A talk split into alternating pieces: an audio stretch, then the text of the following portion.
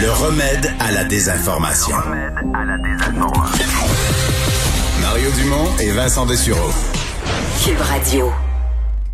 Ah, C'est l'heure de la chronique juridique. Nada Boumefta, avocate en droit criminel et protection de la jeunesse, est avec nous. Bonjour Nada.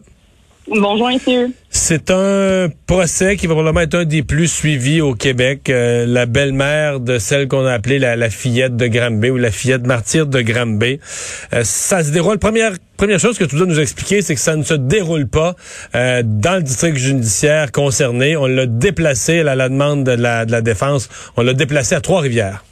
Oui, on l'a déplacé à Trois-Rivières pour une question d'équité de procès. On veut s'assurer que les gens qui vont venir témoigner, le jury également qui va être sélectionné et qui a été sélectionné, on comprend que ça a été fait aujourd'hui. Plus de 14 ont été euh, choisis, 6 femmes, dont et 8 hommes ont été officiellement euh, sélectionnés. On voulait pas le faire dans le bassin de gens qui entouraient finalement la famille et qui pouvaient potentiellement être, comme, comme on peut dire, contaminés euh, finalement par la région, le fait qu'ils fassent partie de la région de Grimby. Alors, on est allé à Trois-Rivières il n'en demeure pas moins qu'il s'agit quand même d'un dossier très médiatisé. On en a beaucoup entendu parler à l'époque où c'est arrivé. On parle quand même d'avril 2019. Et c'est aujourd'hui qu'on arrive au procès criminel. Euh, gardons en tête, il y a un dossier évidemment de DPJ là, qui a été ouvert là-dedans. La mère a été représentée par avocat. Et euh, malheureusement, et ça c'est une mention que je voulais amener sur le terrain en DPJ depuis le rapport Laurent, on voit pas beaucoup de changements là, euh, qui ont été apportés. Quelques Ah non, hein? suggestions récentes, pas aucune, je vous dirais, là, encore toujours des, les mêmes problématiques d'accès à des ressources, à des euh, manques de ressources de psychologues. Et comme ma collègue euh, Maître euh, Assouline, qui était un peu plus tôt sur nos ondes ce matin, euh, j'ai eu la chance de, de la capter là, en changeant de, de district, pardon, et elle mentionnait qu'effectivement, même dans le sud, là, on manquait de psychologues, de psychiatres, et qu'on pouvait les compter sur les doigts de la main. C'est tout à fait juste. Là. Moi qui pratique dans le nord, c'est les mêmes professionnels qu'on a dans le nord que dans le sud. Pourquoi est-ce qu'on en manque? Les travailleurs sociaux qui sont malheureusement jeunes font face à des situations quand même qui peuvent être traumatisantes, avoir de lourds bagages et se retrouvent souvent en position de jugement face à la famille plutôt que d'entraide. Alors, toute une nature, là, une façon de penser qu'il faut absolument changer, à mon avis, dans la DPJ, mais surtout face au public, aux parents qui reçoivent cette aide-là lorsqu'il est nécessaire ou à l'enfant qui, malheureusement, là, dans les circonstances, aurait besoin de spécificités, de soins de santé spécifiques, par exemple, ou d'aide psychologique. Et on n'a pas le choix de tenir compte du bagage culturel, du bagage également historique des gens euh, qui font face à cette justice-là de jeunesse. Alors, tout ça est remis en question et je tenais à le mentionner dans ma chronique aujourd'hui en parlant de ce dossier-là. Mais maintenant, au criminel, l'autre question, les deux questions, je pense, qui reviennent le plus souvent, c'est celle d'abord de la non-publication.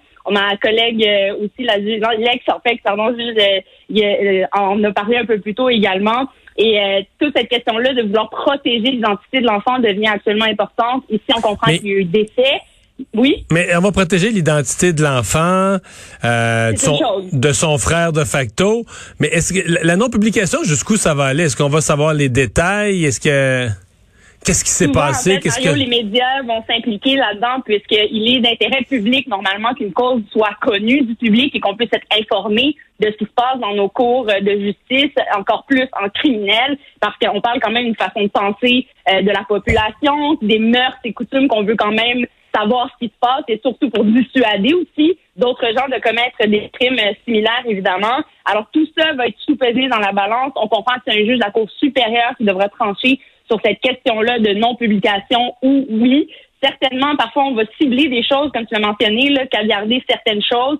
D'abord, il y a toujours une question de protection de l'enfant et ça, c'est protégé par plusieurs lois, euh, que ce soit en criminel ou en DPJ. Quand on demande ça, normalement, c'est de facto autorisé par euh, un juge. Mais ici, on comprend que le débat va se positionner surtout quant à la défense pleine de madame. Mais on comprend que là, le jury a déjà été sélectionné. Et normalement, quand on est en défense, on va quand même porter une attention particulière à la connaissance du dossier par les gens qu'on sélectionne ou non, parce qu'on espère que ce jury-là qui sera sélectionné et qui devra prendre une décision unanime euh, sera le moins possible, même presque pas teinté de ce qu'ils ont entendu ou vu dans les médias autour d'eux. Et ce que je trouve assez particulier quand même, c'est qu'avec les réseaux sociaux, bon, l'information circule rapidement et ça reste des cas très humains. Mais encore une fois, on verra ce que la preuve dira et c'est là-dessus que le jury devra se baser pour prendre sa décision finale dans cette affaire. Alors, certains parlent de justice qui doit être faite. D'autres euh, vont, vont parler, là, attendre plutôt la finalité du dossier, mais rappelons qu'elle est présumée innocente jusqu'à preuve du contraire. Elle se retrouve à procès devant des semblables, donc des, un jury composé d'hommes et femmes qui devront trancher à la fin de tout ça de sa culpabilité. Et, qui devront, et, de sa culpabilité, devront trancher trois fois, là, parce qu'il y a des accusations, séquestration, voie de fait grave et euh, meurtre au second degré. Exactement. Donc, ils devront trancher sur les trois chefs d'accusation. Et encore une fois, quand, on est devant le jury, il faut une décision, une décision pardon, unanime. Euh, parfois, on se retrouve dans des dossiers où la preuve parle d'elle-même, mais parfois, il peut y avoir un doute qui peut être semé ou un manque de preuves sur certains éléments. Donc, c'est ce qu'on verra euh, tout au long de ce procès-là qu'on va suivre de très près. Je reviens parce que tu nous as bien expliqué le pourquoi du changement de district judiciaire.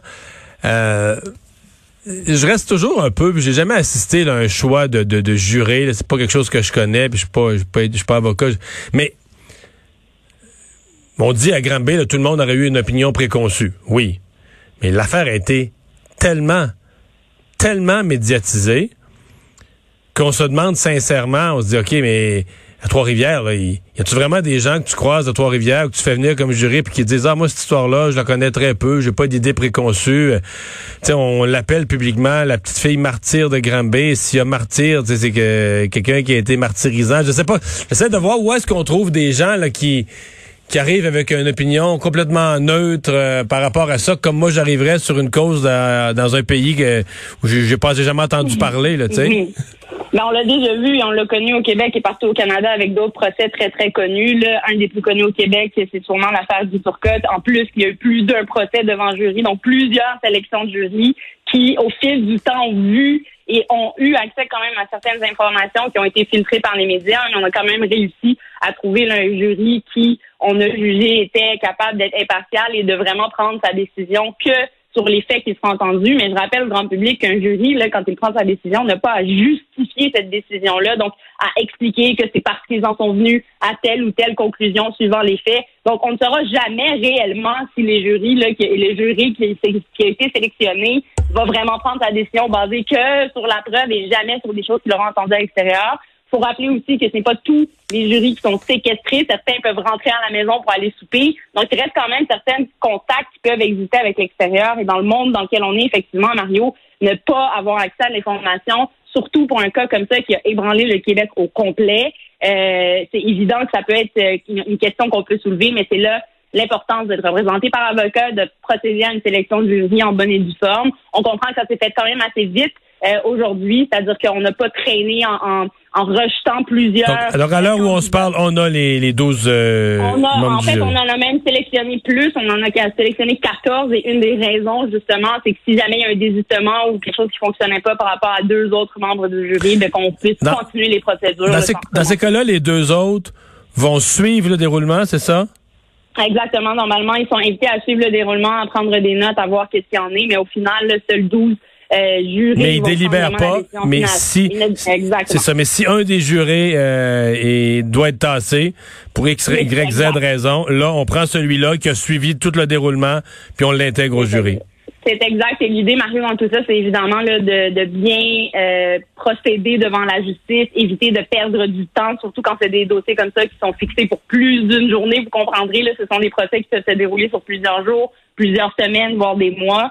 Alors, euh, c'est clair que d'arriver, par exemple, en cours de procès et que le jury euh, ne soit pas apte, et là, je vais donner un exemple parce qu'il a atteint la, il a été atteint de la COVID deux jours avant la délibération, ben, il faut savoir quoi faire plutôt que de recommencer à zéro toute un, une sélection du jury, refaire un procès, refaire la preuve devant témoin. C'est pour éviter ce genre de situation-là. Et surtout, quand on connaît des cas de délais raisonnables qui n'ont pas été respectés, là, on essaie d'éviter mmh. ça dans ce genre de dossier-là. Merci, Nada. Merci. À demain, au revoir.